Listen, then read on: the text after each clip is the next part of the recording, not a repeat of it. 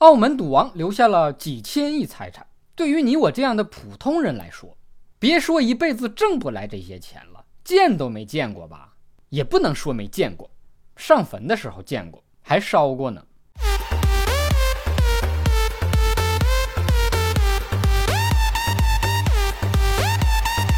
我之前一直以为赌王嘛，就是赌博很厉害，像赌神周润发一样，千亿家产那都是靠赌博赢来的。现在才知道，赌王根本就不赌博，人家是开赌场做庄的。难怪呢，十赌九输，九赌无赢家。要想靠赌博发财，要么行骗，要么做庄。行骗就是出老千，您得多长几个手指头，要不然不够别人剁。做庄就是开赌场，用创业圈的话说，这叫做平台。搞好了还能骗来风险投资呢。赌神赌博再厉害，终究还是搞不过开赌场的。赌徒无论输赢，抽红的庄家永远是稳赢的。看到搞赌博这么挣钱，你是不是也有点跃跃欲试？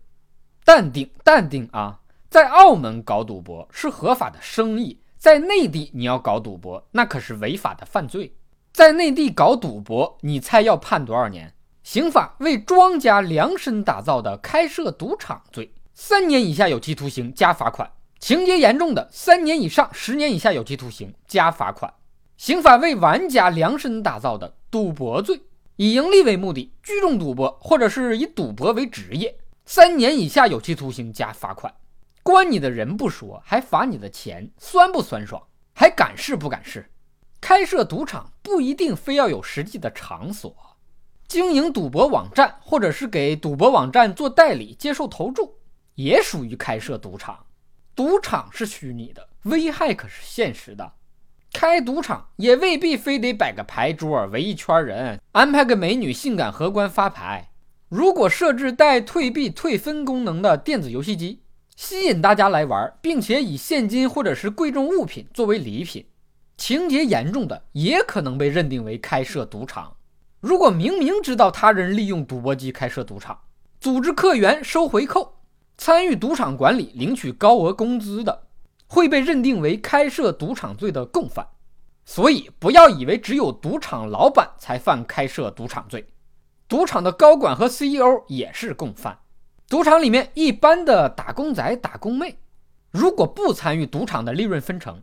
也没有领固定高额的工资，只是接送一下赌徒，望个风啊，看个场啊，当个服务员，端个茶，倒个水，一般不追究刑事责任，给你一次改过自新的机会。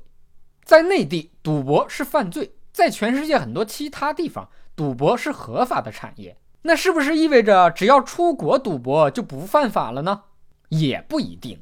如果是中国人在国外聚众赌博开赌场。专门吸引中国客源，目标顾客都是中国人，即使赌场在国外，也构成赌博罪。跑得了庙，跑不了和尚，谁让你肥水不流外人田呢？俗话说，开赌场的劝人戒赌，开妓院的劝人从良。哥不开赌场，也要劝君莫赌博，日子好好过。一旦沾染赌博的恶习，有的时候可能会受歧视的。有地域歧视、性别歧视，也有赌博歧视。比如，正常婚姻期间，夫妻任何一方在外面欠的钱都算夫妻共同债务，要共同还的。结婚不就是为了共同还债吗？不然谁结婚呢？但如果是老公在外赌博犯罪欠的一屁股债，是不算夫妻共同债务的，自己拉的饥荒自己还，没人跟你一起承担。再比如，万一你犯点什么事儿，警察决定要不要逮捕你的时候，可能实施新的犯罪就是一个重要的逮捕理由。如果你有赌博的恶习，就很可能被认定为可能实施新的犯罪，直接抓人。赌博不但把钱赌进去，把人也赌进去了。听完我这么一说，好多人都不敢玩牌斗地主了，就怕触犯赌博罪被抓进去，人财两空。放心。不以盈利为目的，跟亲友打个牌、搓个麻将，输赢个快八毛的钱也不多，是不算赌博的。棋牌室只收个正常的服务费、茶水费，不坐庄抽红也不算开赌场。所以说，打牌一缺三，你们继续。感谢诸位听我很认真的瞎扯淡。你遇到什么头疼的法律问题，可以给瞎扯淡哥留言评论或者私信。解决法律问题，我们是专业的。咱们下期再见。